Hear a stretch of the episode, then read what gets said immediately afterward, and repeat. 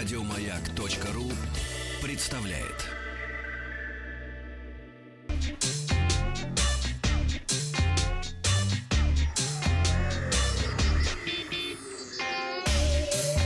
Страна транзистория. Доброе утро. Илон Маск, основатель компании SpaceX и Tesla, опубликовал видео со своим собственным автомобилем Tesla Roadster на орбите. Roadster из коллекции Маска использовался во время запуска новой сверхтяжелой ракеты Falcon Heavy в качестве полезной нагрузки. Прямую трансляцию запуска ракеты э, Илона Маска одновременно смотрели почти 3 миллиона человек. А запуск состоялся в ночь на 7 февраля, буквально вот позавчера, можно сказать. Falcon Heavy — это самая мощная из ныне существующих ракет-носителей. Она способна доставить на низкую около земную орбиту до 64 тонн груза.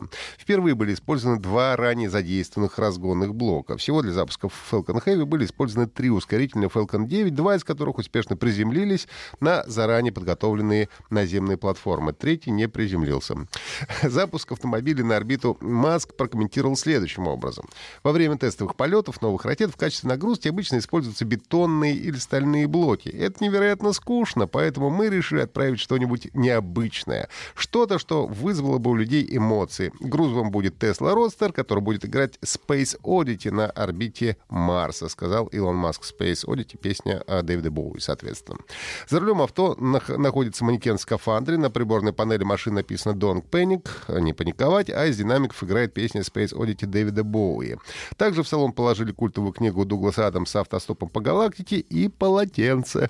По словам Маск, все это было сделано для того, чтобы манекен не не заскучал во время полета. Ну и после запуска ростера в космос в интернете появилось множество мемов с инспектором ГИБДД на орбите Земли, который тормозит этот самый родстер, э, э, мыслями манекена о том, что он забыл выключить утюг, водителем такси, который ждет вас э, снаружи, ну и всплыл также старый мем про сына маминой подруги, в то время, как пока вы ездите по дорогам своего города, сын маминой подруги ездит в космосе. Каков трюкач, а все-таки? Ведь надо добавить, добавь, что у дела у компании Маска идут из рук вон плохо, ему надо отчитываться перед своими учредителями. Он арендовал съемочные павильоны Paramount Pictures и снял Конечно. этот взлет. Да. И на Луну тоже американцы летали. Тоже все было снято в Голливуде. Мы Не все... понимаю твоей иронии. Конечно. Не понимаю сарказма. Ведь это так и есть. Следи, следи. Конечно, следи за смыслом, а не за тем, как я говорю. Вот. Как наши слушатели это делают. В Москве прошла презентация специальной версии смартфона BQ Advance Spartak Edition.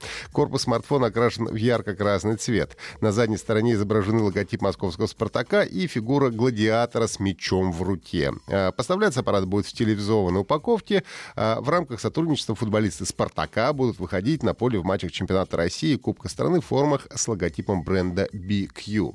BQ Advanced «Спартак Edition» оснащен а, экраном 5,45 дюйма с отношением сторон 18 на 9 и разрешением HD+. 2 гигабайта оперативной, 16 встроенной памяти. Основная камера на 13 мегапикселей, фронтальная на 8. Смартфон имеет поддержку двух сим-карт сети четвертого поколения и карта расширения microSD до 64 гигабайт. Стоимость специальной версии BQ Advance составляет 9490 рублей. Никак не успокоятся поклонники компании Apple. На этот раз жалобы поступают на беспроводные наушники Apple AirPods, вышедшие год назад.